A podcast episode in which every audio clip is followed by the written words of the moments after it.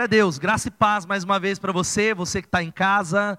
Nós iniciamos hoje pela manhã uma nova série com o tema Cresça. Você pode falar Cresça? Nós começamos essa série porque este ano nós estabelecemos, nós definimos e nós chamamos o ano profético do crescimento. Nós estamos orando por isso, orando a Deus para que Ele se mova entre nós. E 2019 nós estabelecemos não que os outros anos não serão, um ano específico em que nós estamos falando de crescimento. Que crescimento é esse? Não é só o crescimento financeiro da igreja, numérico da igreja, das nossas igrejas que estão expandindo, das nossas células, mas é, acima de tudo, um crescimento em Jesus. Crescimento é um assunto da palavra de Deus. Deus, ele salva você, ele restaura você, ele traz você das trevas para a luz, porque ele tem um objetivo: levar você ao crescimento. É o que está lá em 2 de Pedro, capítulo 3, versículo 18. Vamos ler todos juntos?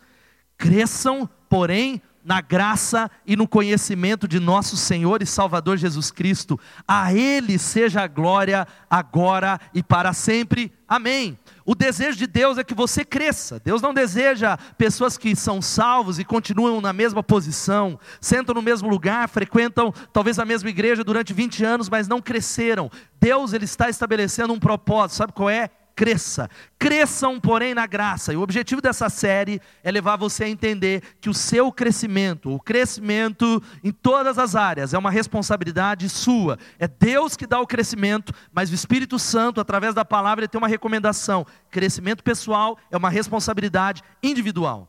Não é a igreja que faz você crescer, não é a célula, não é responsabilidade do pastor, não é responsabilidade do seu líder, mas o crescimento é a sua responsabilidade. A igreja, ela vai dar ferramentas para você crescer. Essa série é uma delas. Eu acredito em algo que eu queria que nessa introdução você guardasse que você precisa crescer para saber quem você é.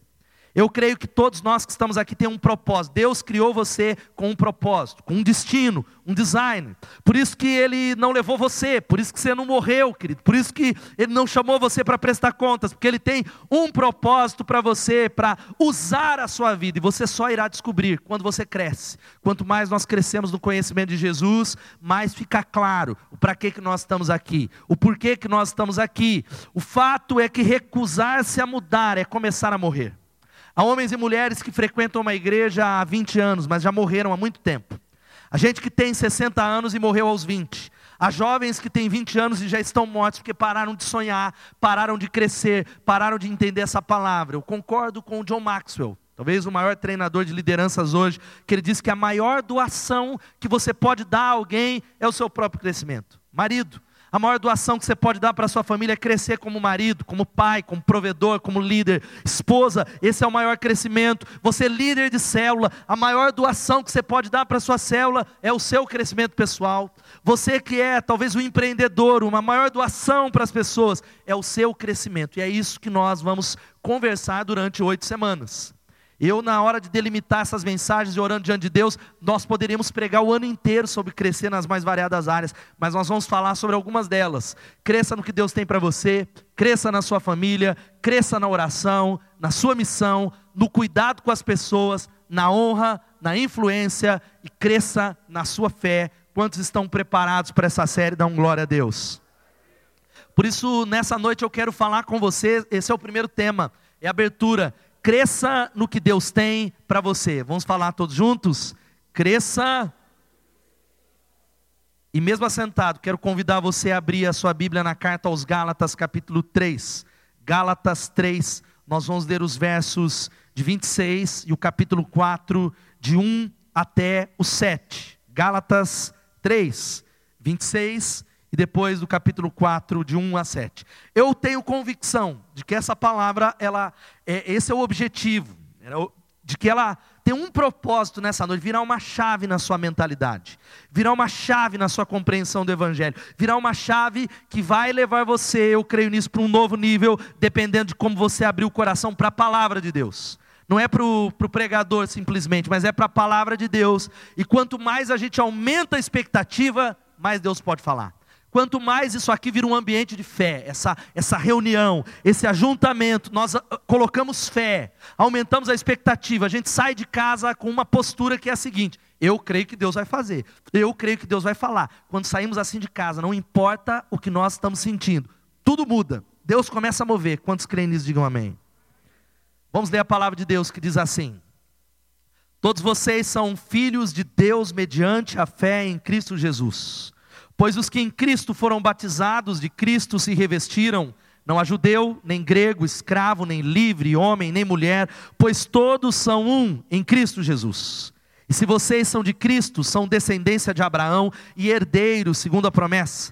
Digo, porém, que enquanto herdeiro é menor de idade, diga menor de idade, em nada difere de um escravo, embora seja dono de tudo.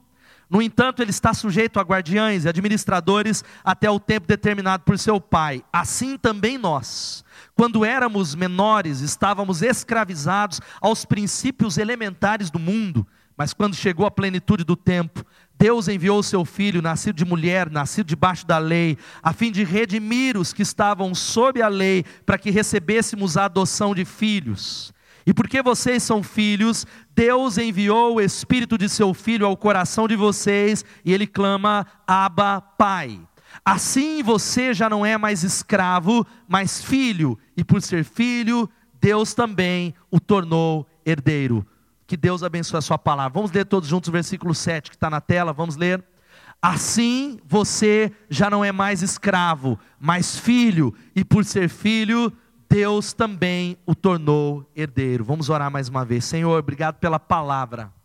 Pai, nós tomamos posse dessa verdade da tua palavra, atemporal, palavra de Deus, palavra rema, palavra que não é só o Logos, mas é o rema de Deus para nós nessa noite. Abre a nossa mente, repreendemos toda ação maligna, travando o nosso coração, travando a nossa mente, travando a revelação e o que o Senhor quer nos dar. Por isso, glorifica o teu nome, edifica a tua igreja e fala conosco, em nome de Jesus. Amém e amém.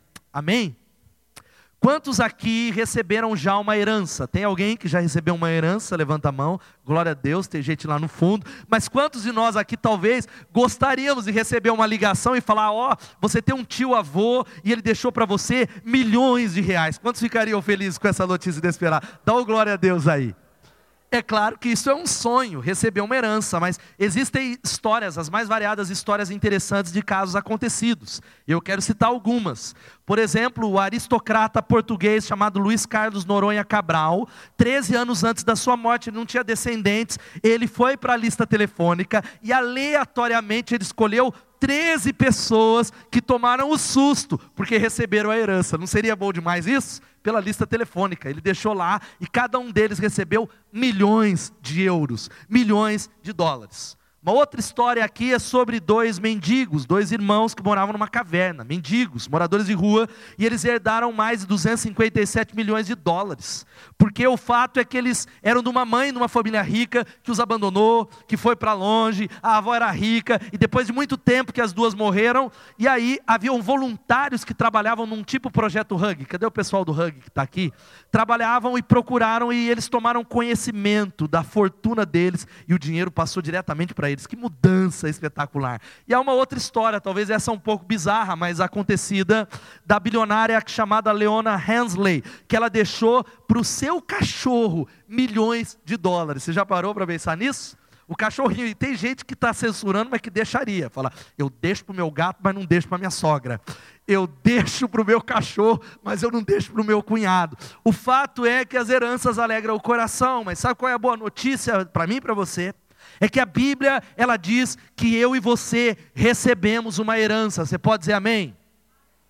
A Bíblia diz que nós somos herdeiros de Deus, herdeiros de Cristo, e a palavra herança, que a gente sabe, talvez por osmose, por ouvir falar, significa isso, é um nome atribuído ao direito, diga direito ou a condição, direito e condição são duas palavras nessa noite, de herdar, ganhar, obter ou conquistar algo por via de sucessão, ou seja, é transmitido de alguém para alguém. A herança, não só de maneira natural, mas a herança de Deus para nós, ela é transmitida, ela é dada a nós como um legado. A palavra no original significa a herentia, que significa um indivíduo é aquilo que o indivíduo pode deixar aos seus descendentes. E a Bíblia diz, olha aqui para mim, que eu e você somos herdeiros. Se você é filho de Deus, se você entregou, porque não é vir à igreja. Tem muita gente que é batizado nessa igreja, mas não é salvo. Tem muita gente que, ah, mas eu fui batizado, não foi salvo porque não entregou a vida a Jesus. Mas aqueles que foram adotados na família de Deus, tiveram uma experiência pessoal, transformadora, restauradora com Jesus Cristo, são herdeiros de Deus. Veja só o que diz a Bíblia, vamos ler juntos? Eu queria que você lesse comigo, vamos lá. Que é a garantia até a redenção daqueles que pertencem a Deus, para louvor da sua glória. A Bíblia continua dizendo em outra passagem, está aqui em Efésios capítulo 1, 18, vamos ler? Oro também para que os olhos do coração de vocês sejam iluminados, a fim de que vocês conheçam a esperança para a qual Ele os chamou, as riquezas da gloriosa herança dele nos santos. Em um outro texto, talvez um dos que eu mais gosto da palavra de Deus, e eu queria que você lesse como uma declaração de fé. Vamos ler todos juntos? Se somos filhos, então somos herdeiros herdeiros de Deus e co-herdeiros com Cristo, se de fato participamos dos seus sofrimentos, para que também participemos da sua glória. Louvado seja o nome de Jesus. A Bíblia é muito clara em dizer para você que eu e você, e isso que eu quero explicar nessa noite, nós recebemos uma herança. E talvez a dúvida que surge na nossa mente é que ouvimos já essa palavra, mas o que é que é nosso, pastor?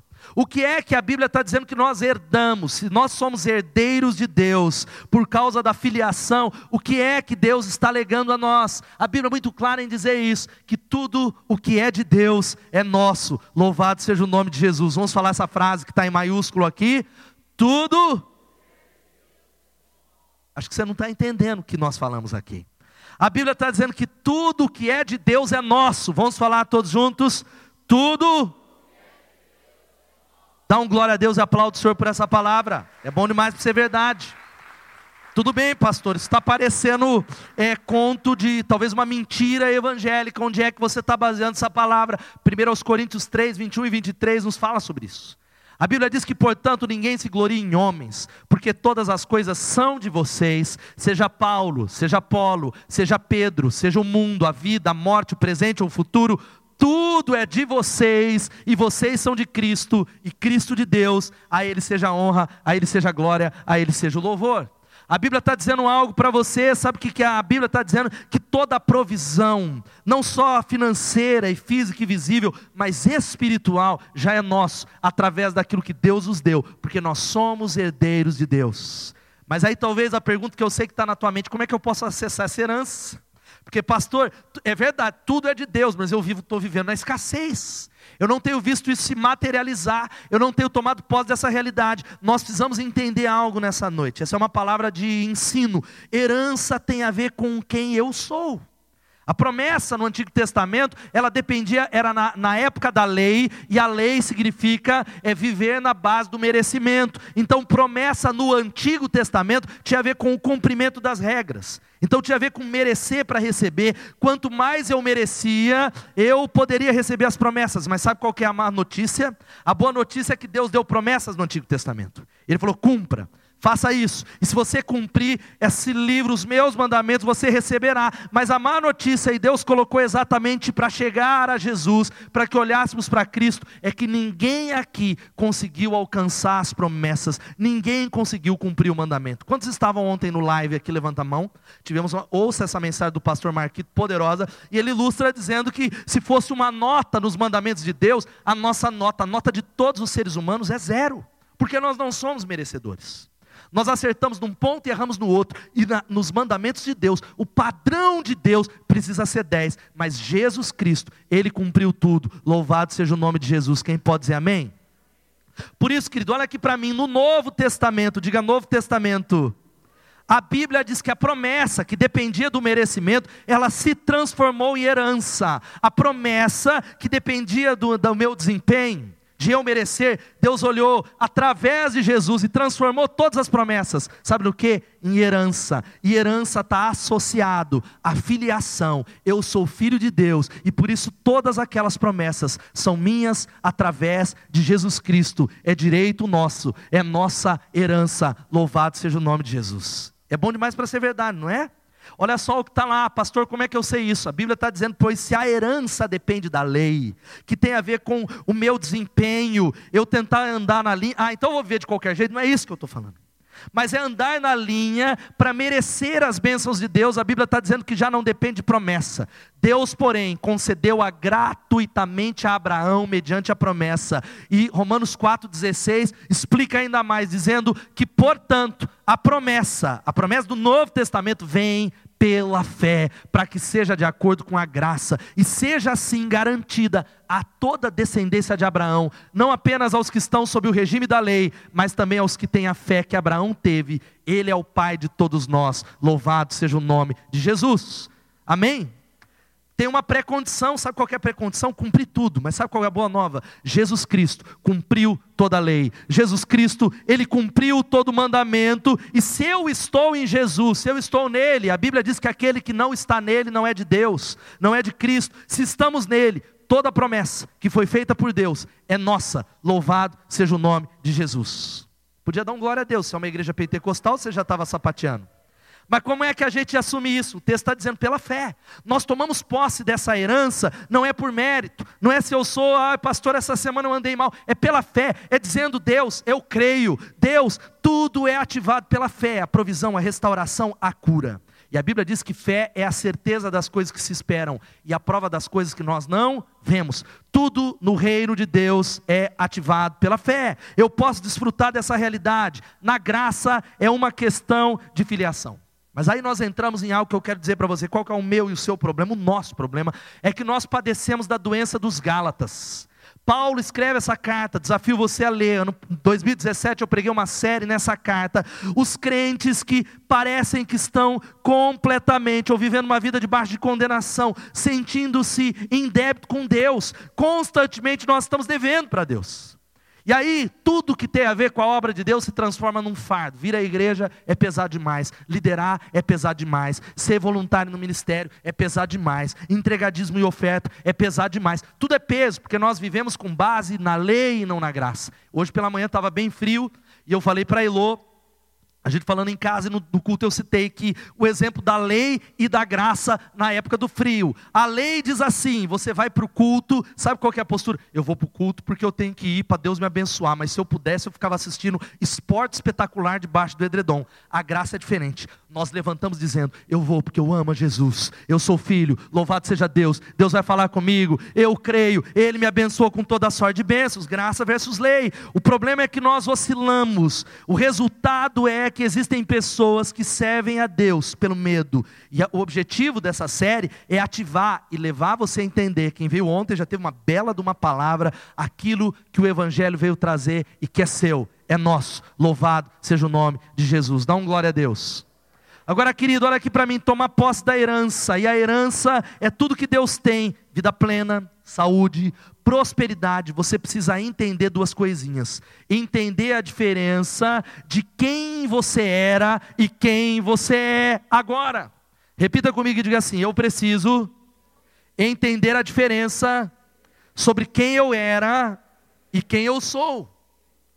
A Bíblia vai dizendo que todos vocês são filhos de Deus mediante a fé em Cristo, porque em Cristo Jesus todos foram batizados e dele fomos revestidos. Jesus é a roupa que nós vestimos, não é Nike, não é leve, sei lá, Levi's, né?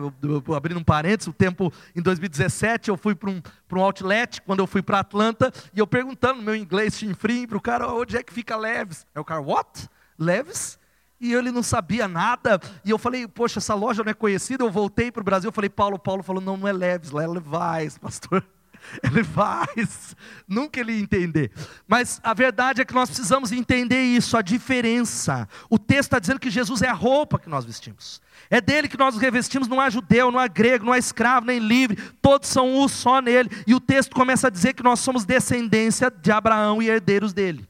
E o capítulo 4, olha que é um ensino da palavra para mudar a sua vida. Digo, porém, que enquanto o herdeiro é menor de idade, em nada difere de um escravo, embora seja dono de tudo. No entanto, ele está sujeito a guardiães e administradores até o tempo determinado por seu pai. Assim éramos, diga assim éramos quando éramos menores, estávamos escravizados. A Bíblia está dizendo algo para você que você precisa entender a diferença entre ser escravo e ser adotado na família de Deus. O escravo, olha aqui para mim, é alguém que ele faz tudo direitinho. O escravo, ele não, não pisa fora da caixa, porque ele tem medo de ser punido. O escravo é aquele que o mestre fala, faça isso, ele faz, mas a motivação dele não é o amor, mas é a condenação, é a punição, é o castigo. A mentalidade de escravo é aquela que nós começamos a fazer assim: se tudo vai bem, Deus me ama. Se tudo começa a ir mal, Deus está me rejeitando, deve ter algum pecado na minha vida, ou Deus me rejeitou, eu não sou acolhido. Se eu tenho dinheiro, está tudo bem, Deus me ama. Se eu não tenho dinheiro, Deus me rejeitou. É a mentalidade do Antigo Testamento que é a lei do merecimento. E nós vivemos oscilando. Se hoje meu casamento está bem, Deus me ama. Se minha célula está cheia, Deus me aprova. Se minha célula está vazia, Deus deve estar tá me rejeitando. Se o ministério com jovens está bem, Deus me ama. É a mentalidade que nós precisamos entender. Quando nós passamos a ser filhos, nós não estamos mais debaixo da lei. Nós somos completamente aceitos pelo amor de Deus através de Jesus Cristo. Louvado seja o nome de Jesus. Mas o texto continua dizendo algo para nós que a criança naquela época, ela era dona de tudo. O texto diz que é tão poderoso, dizendo que o herdeiro, enquanto ele é menor de idade, diga menor de idade, em nada ele era diferente de escravo, apesar de ser dono de tudo. O texto estava dizendo que a criança ela dependia de tutores até os 14 anos e administradores até os 25. Somente depois dos 25 anos é que ele podia tomar posse daquilo que é dele. Sabe o que, que a Bíblia está nos ensinando? Que nós precisamos entender que Jesus já libertou você e você não é mais escravo, mas você é filho. Louvado seja o nome de Jesus. Há muita gente que está dando glória a Deus, entende isso, mas vive uma mentalidade, sabe qual é a mentalidade? De que quando a gente peca, a gente, é claro, o pecado ele nos afasta da comunhão com Deus, mas a gente começa a ficar tão ansioso, mas não porque feriu o coração de Deus, mas porque nós achamos que somos menos aceitos. Nós começamos a achar que Deus, ele talvez está com um dedo acusador, talvez falando assim: eu vou punir você, eu vou desgraçar a sua vida, porque você é alguém que é pecador. Essa mentalidade é a mentalidade da lei, não é a mentalidade do Novo Testamento. A essência da mensagem de Paulo é a seguinte: antes éramos escravos, mas agora nós somos filhos. Louvado seja o nome de Jesus. Sabe o que isso significa? Deus, ele abomina a justiça própria. Ah, pastor, então quer dizer que eu não vou mais fazer nada certo, eu não vou mais orar, eu não vou mais jejuar, eu não vou vir para o culto, eu posso ficar na graça que diz que eu não preciso fazer nada disso. Não, não, não, nós vamos fazer isso para nos lembrar quem nós somos em Jesus Cristo. Nós contribuímos, nós oramos, porque nós somos filhos, nós amamos a Deus, nós não andamos na casa do temor, nós andamos na casa do amor. Louvado seja o nome de Jesus. Ele está dizendo para você sair da escravidão, sair da culpa e do medo. Mas a pergunta é a seguinte: legal, pastor, entendi que talvez a mentalidade de escravo, mas por que, que eu não tenho acesso a essa herança ainda? Como, por que, que eu não tenho acesso? Porque nós só podemos acessar tudo isso que eu estou pregando para você quando nós crescermos. Louvado seja o nome de Jesus. Nós só podemos ter acesso a tudo que é nosso quando nós tivermos revelação dessa palavra de Deus. O texto, projeta para mim, Kevin, por favor, o versículo 1. Eu queria que você é, prestasse atenção e lesse junto comigo. Vamos ler todos juntos? Digo, porém, que enquanto o herdeiro é menor de idade, em nada difere de um escravo, embora seja dono de tudo. A Bíblia está dizendo que o herdeiro, quando ele é criança, ele não cresceu espiritualmente, ele não tem maturidade, ele é dono de tudo, tudo é seu, em nada ele é diferente da mentalidade de escravo, embora, diga embora, seja dono de tudo. Sabe que o que o texto está dizendo para nós? Que nós só teremos acesso a tudo isso que nós estamos pregando quando nós crescermos em maturidade diante de Deus, quando nós crescermos, crescermos na graça e no conhecimento. E por quê, pastor? Porque nós podemos estragar a herança. Eu tenho visto uma geração de jovens estragando a herança, uma geração de pastores estragando a herança que Deus deu para eles, estragando a herança e o legado. É por isso que há uma quantidade de escândalos absurdos na igreja evangélica. Gente que tomou posse do legado pela fé, gente que Deus levou o ministério dele além, mas ele deixou um rastro, sabe do que? Um rastro de escândalos, um rastro de mau testemunho, um rastro onde há muitos pastores que dividem igrejas, machucam igrejas e ovelhas. Qual é o problema? Porque são crianças que tomaram posse da herança, crianças que receberam aquilo que era para eles receberem apenas na idade adulta. Ou também tem gente que não tem talvez recebido herança porque não sabe que tem. Está além, é uma história que você, uma outra história que está aqui no texto de um morador de rua, um sem-teto que fugiu da polícia e da notícia que a, o sem-teto tem um monte de gente herdeiro. que ele trazia. Os policiais foram atrás desse sem-teto boliviano para dizer que ele havia herdado 11 milhões de dólares. Thomas Martinez, o mendigo em questão, achou que a polícia estava atrás dele para prender ele, e ele escapuliu, nunca mais acharam alguém que era um milionário, que estava vivendo aquém da sua herança. E muitas vezes é assim conosco. Pessoas que talvez não acreditam, não sabem as imensas possibilidades que Deus tem para nós. Quantos podem dizer misericórdia? Pastor, então tá bom, eu preciso crescer na palavra de Deus. Nem todos os filhos, presta atenção, o problema da herança é que nem todos, todos são herdeiros. Diga assim, todos, repita, que são filhos de Deus, são herdeiros. Todos, mas nem todos os filhos acessam a herança na mesma proporção, porque ainda são crianças. Eu usei o exemplo nessa manhã que eu podia pegar a chave do meu carro e quem é que faria isso? olhar para a Suzana e falar: Suzana, cata, pode ir para o shopping, pode chamar suas amigas da igreja do Zoe, pega o carro, vai embora, porque você é minha filha. Vocês acham que eu poderia fazer isso? Se eu fizesse isso, eu seria um louco, porque ela estraga a herança. Ela, porque ela não tem a idade, ela não tem a maturidade para receber aquilo que é dela. Mas pastor, como é que a maturidade se manifesta? Sabe como é que a maturidade, a imaturidade se manifesta na maneira com que nós nos relacionamos com Deus?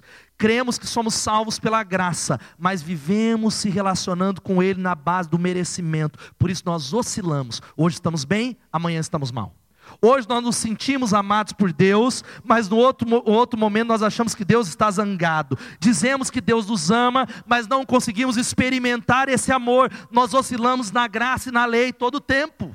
Nós oscilamos no mesmo culto, na graça e na lei. E a Bíblia está dizendo que a imaturidade é vencida com o crescimento. A maturidade tem a ver com o que está lá em Hebreus capítulo 5. Veja só, eu queria que você lesse comigo para me ajudar. Vamos lá? De fato, embora a essa altura já devessem ser mestres, vocês precisam de alguém que lhes ensine novamente os princípios elementares da palavra de Deus. Estão precisando de leite e não.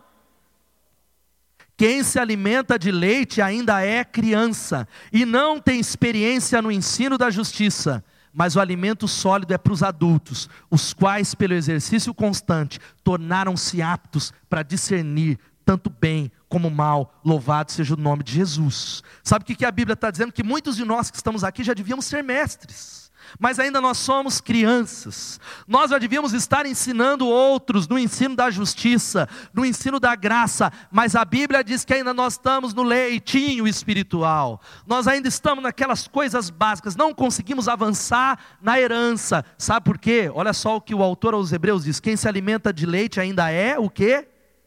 E a criança não se difere do escravo, embora seja dono. A criança, por que, que ela ainda é criança? Porque ela não tem experiência em qual ensino que está aqui na tela? No ensino da. Ensino da. Qual que é o ensino da justiça? Que Cristo Jesus, Ele pagou o preço. E a roupa que a gente veste não é a nossa justiça, mas a justiça de Jesus. Louvado seja o nome do Senhor. E a maturidade que ele tem a ver com a gente experimentar tudo que Deus tem para nós. Tem uma, uma, talvez uma palavra que divide os tradicionais, os pentecostais, quando nós falamos assim, ó, você tem direito. Eu peço a Deus para tomar posse. Eu tenho direitos diante de Deus. Ele fala, o único direito que você tem é o inferno.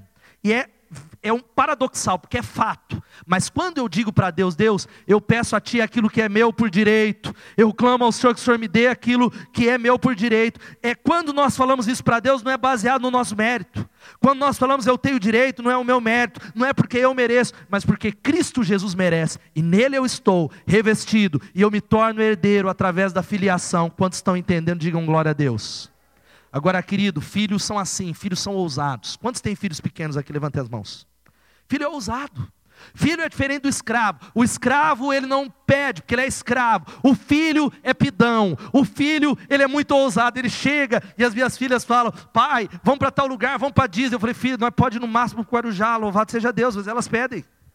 Elas pedem, são ousadas. Crentes que têm a mentalidade, são filhos, eles pedem sem constrangimento, eles pedem grandes coisas que honram a Deus, eles não têm dificuldade de se ajoelhar e falar: Deus, me abençoa, Deus, eu te peço, porque eles entendem que não é o mérito deles, é o mérito de Jesus Cristo, o nosso irmão mais velho, a Ele seja a honra, a Ele seja a glória e o louvor. Agora, o problema é a nossa geração.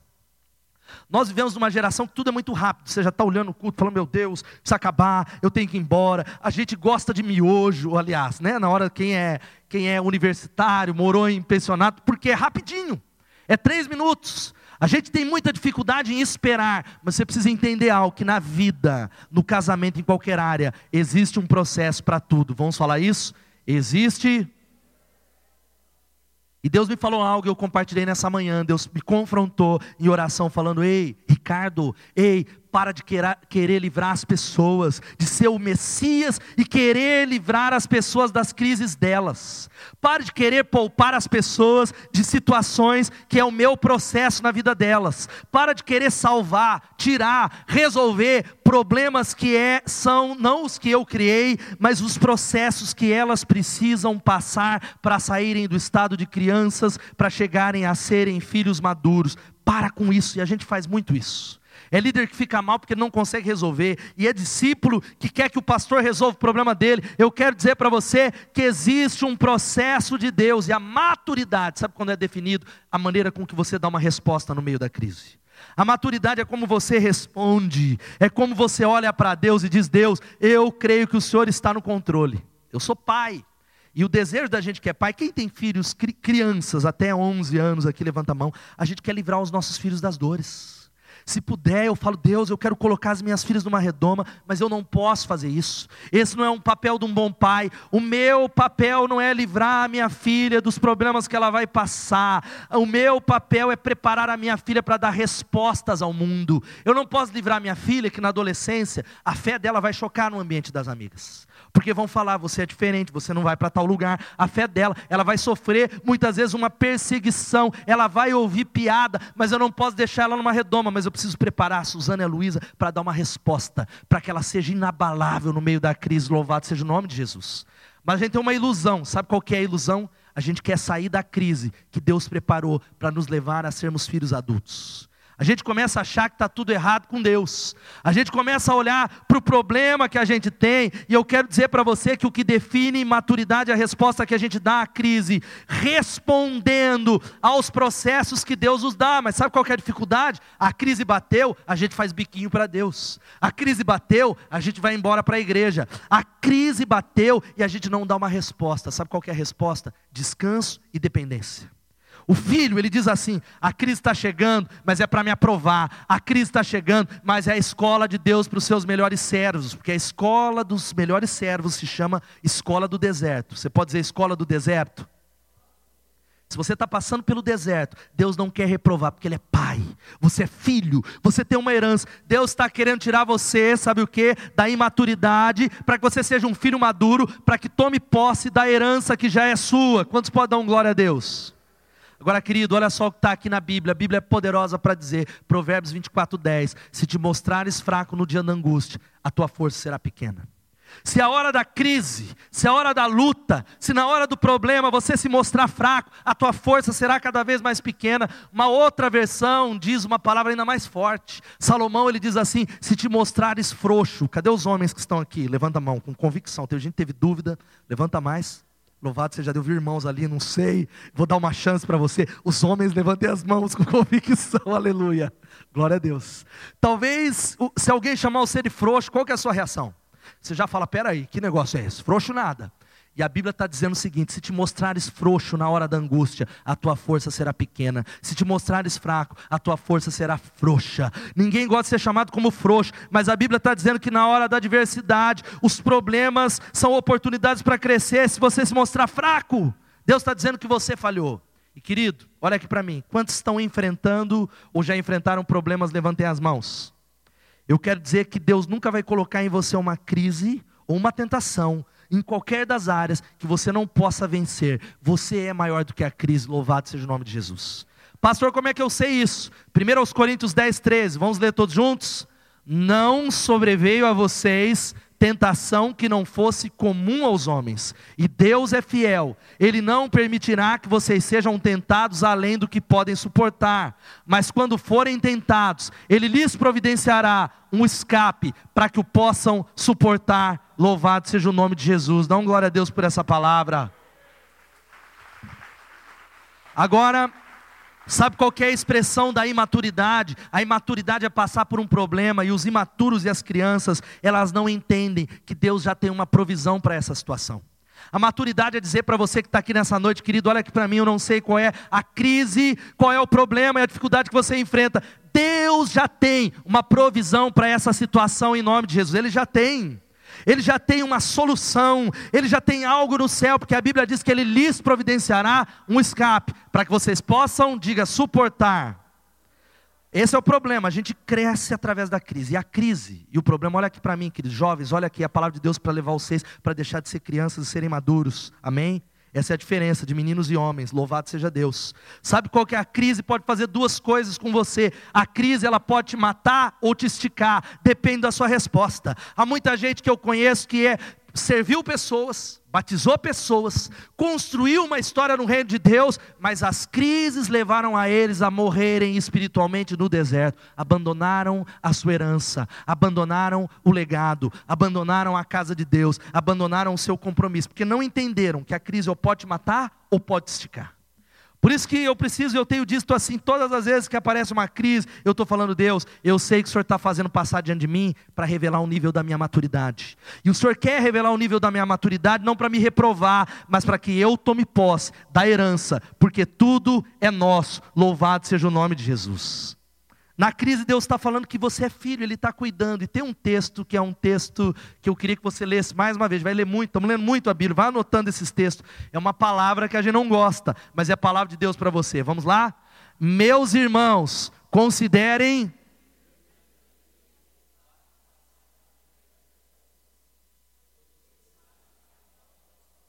produz perseverança, e a perseverança deve ter ação completa, a fim de que vocês sejam maduros e íntegros, sem lhes faltar coisa alguma. Sabe o que a Bíblia está dizendo? É muito louco. A Bíblia está dizendo para você, irmão, é a Bíblia, dizendo: ó, irmãos, considere motivo de alegria o fato de passarem por provações. Talvez você diz, Deus, o senhor está de brincadeira, né, Senhor?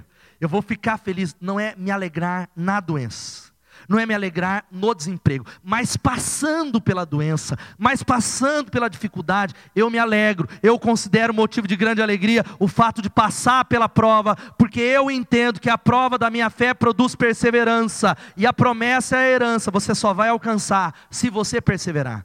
E a Bíblia continua dizendo: e a perseverança deve ter ação completa, a fim de que vocês sejam o quê? Qual que é a palavra? Maduros maduros, deixando de ser crianças para serem maduros. Louvado seja o nome de Jesus. Querido, tem gente aqui que Deus já deveria levar para um novo nível, mas está correndo da promoção. As nossas maiores promoções são essas crises, mas a gente está correndo, fazendo bico para Deus, se levantando, porque não nos sentimos como filhos, andamos como escravos. E eu quero dizer para você que nós precisamos responder na hora da crise. Quantos estão passando por crise aqui? Diga, eu preciso aprender a responder. Levanta a mão, todos nós temos que dar uma resposta para Deus. Essas duas frases, elas definem minha vida desde a minha adolescência. E se você não pegou nada do que eu preguei, eu queria que você colocasse lá no seu armário, colocasse lá no seu escritório. Vamos falar essas duas frases, esses dois princípios. Tudo. E querido, tudo é espiritual. Não é por culpa no diabo, mas tudo é espiritual. Tudo nós precisamos enxergar com olhos espirituais. Tudo nós precisamos olhar com o olhar do céu, com o olhar do reino de Deus, e tudo é para o nosso crescimento. Tudo é para o seu crescimento. Mas como é que eu vou crescer, pastor? Buscando a Deus profundamente, tomando posse pela fé, orando, jejuando para me lembrar quem eu sou, para pegar essa palavra amanhã, porque Moisés vai querer deitar na sua cama. A lei vai querer chamar você para o merecimento e você abrir a boca e dizer: arreda-te, Satanás, porque eu sou filho, eu sou dono da herança, tudo é meu em nome de Jesus. Agora, enquanto Paulo vai chegando aqui, eu quero dizer para você que, no nome de Jesus, o fato é que nós perdemos herança. Há muita gente perdendo herança. Sabe como a gente perde herança? Quando nós não usamos aquilo que é nosso. Aquilo que Deus já deu para você, você não usa. E como é que eu não uso? Quando eu não acesso e também quando eu quero manter uma posição defensiva. Deus ele entrega coisas para a gente, a parábola dos talentos é uma delas. Aquele que recebeu cinco, ele correu imediatamente para aplicar, multiplicou, recebeu, recebeu mais cinco. Aquele que recebeu dois, correu multiplicar, mas aquele que tinha recebido um, sabe o que ele fez? Ele teve medo, escondeu, ele recebeu uma repreensão.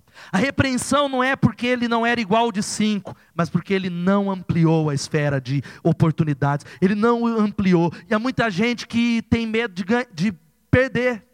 E o medo de perder é que nos impede de ganhar. Você é alguém que passa os anos, mesmo jeito, amanhã eu vou dar um passo a mais, amanhã eu me envolvo com a igreja, amanhã eu me envolvo com Jesus, amanhã eu me envolvo com o ministério. Essa é a forma mais rápida da gente perder herança de Deus.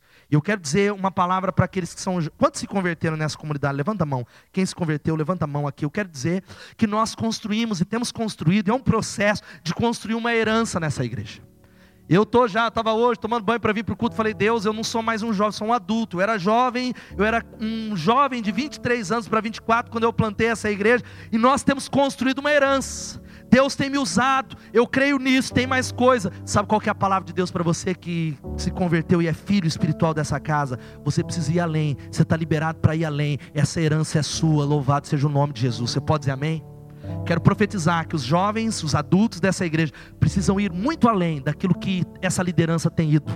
Porque você não precisa conquistar já uma herança, uma plataforma para nós, algo que é derramado. Isso vale para pais e filhos. Existe um fundamento que a gente quer construir. A gente cantou, nem combinei com a Greta, eu só falei o tema. Falei, ó, é, qual o tema, pastor? Eu falei, é herança. O que, que dá? Aí tem música de herança, tudo teve a ver. Nós queremos construir um fundamento na nossa família. Sabe o que é esse fundamento? As promessas que Jesus já cumpriu são para os nossos filhos. Louvado seja Deus. É para você, querido. Você precisa pegar algumas dessas palavras. Depois eu desafio você a anotar, pegar as mensagens lá no YouTube, ouvir de novo, no Spotify. Eu quero que você leia comigo essa palavra antes da gente chegar ao final. Vamos lá? Mas os planos do Senhor permanecem para sempre. Os propósitos do seu coração por todas as gerações. Glória a Deus. É para os meus filhos, é para as minhas filhas. É promessa. Lembra? Não é depende de mim. Não é por mérito. Olha só o que diz o Salmo 90, 16. Vamos declarar essa palavra. Sejam manifestos os teus feitos aos teus servos e aos filhos deles, o teu esplendor. Louvado seja o nome de Jesus. Eu tenho orado pelas minhas filhas e profetizado, falado que se manifestem as promessas, que vocês sejam as maiores mulheres de Deus da sua geração. Ore assim também para o seu filho, precisa de muita mulher de Deus. Eu profetizo essa palavra, que vocês possam ir além. Olha só o Salmo 27, 3 que eu citei, vamos lá. Os filhos são herança do Senhor, uma recompensa que Ele dá. Para de usar a boca para amaldiçoar seus filhos, eles são herança de Deus para você. Para de usar sua boca para praguejar e falar, ah, não é igual ao outro, é herança é herança. E olha só, Provérbios 14, 26, essa palavra é poderosa. Eu queria que você lesse declarando a palavra. Vamos lá. Aquele que teme ao Senhor possui uma fortaleza segura, refúgio para os seus filhos. Aplaudo o Senhor por essa palavra poderosa. Querido, sabe o que eu quero dizer para você? Que tem paz tomado pelo medo. Medo do filho ir embora da casa de Deus, medo do filho. Eu quero dizer que existem dois extremos. Um extremo é o medo o outro extremo é a falta de vigiar. Existem pai que está nem aí. Filho vem na igreja, não fala nada, se veste de qualquer jeito, e vamos lá. Não, não, não. É o extremo. Eu vigio, eu cuido, eu profetizo, mas eu tiro o medo do meu coração, porque a palavra de Deus diz que aquele que teme ao Senhor possui uma fortaleza segura, refúgio para as minhas filhas. Eu creio nessa palavra. E aquela promessa, que é uma das principais, eles responderam: qual é a promessa? Vamos falar? Creia Misericórdia, irmãos. Tem gente para ser salva. Quem tem gente para ser salva na sua família? Levanta a mão. Pelo amor de Deus, irmão. Vamos parar o sermão aqui. Quem seja Jesus, essa casa. Palavra é poder. A palavra declarada é confessar, é receber. Vamos declarar essa palavra. Eu creio na conversão do meu pai, da minha família. Vamos falar, creia no Senhor Jesus. Vamos lá. Creia no Senhor Jesus e serão salvos. Você e os da sua casa. Louvado seja o nome de Jesus. Querido, fecha essa palavra antes da gente orar, dizendo algo para você. Tome posse da herança que Deus deu para você. Toma posse nessa noite pela fé. A Bíblia está dizendo que assim você já não é mais escravo, mas filho, e por ser filho, Deus também o tornou herdeiro de todas as coisas através de Jesus Cristo. A Bíblia diz que aquele espírito de escravidão que estava na gente, Ele colocou sobre nós o espírito do Seu Filho Jesus Cristo, o Espírito Santo, ao qual clama: Abba, Pai, Abba, Pai. Sabe qual é a palavra Abba, Pai? Paizinho. Você pode nessa noite, a gente vai terminar adorando, falando para Ele, dizendo: Papai pai, paizinho, porque não depende dos meus méritos, ele não te rejeita, ele ama você. Ele ama profundamente, apaixonadamente. Essa é a razão para você mudar. Essa é a razão para gerar arrependimento. A Bíblia está dizendo: Deus enviou o Espírito que clama, Abba Pai. Quantos podem dizer Abba Pai? E eu fecho essa palavra dizendo para você que fica de pé no seu lugar: qual privilégio a gente tem, pastor? Tem direito de filiação e o filho tem direito a tudo. Suzana hoje tem 11 anos, mas amanhã, quando ela tiver carta, ela vai poder fazer, pegar o carro e ir para onde for. Tua filha, minha filha pode, isso aqui é seu também, tudo é seu, e diante do reino de Deus, Deus está falando que filho, ele tem intimidade, relacionamento, autoridade sobre os bens, filiação significa que cada um de nós é herdeiro, todos os dias tem que ser, sabe o que? Dias de confiança e ausência do medo.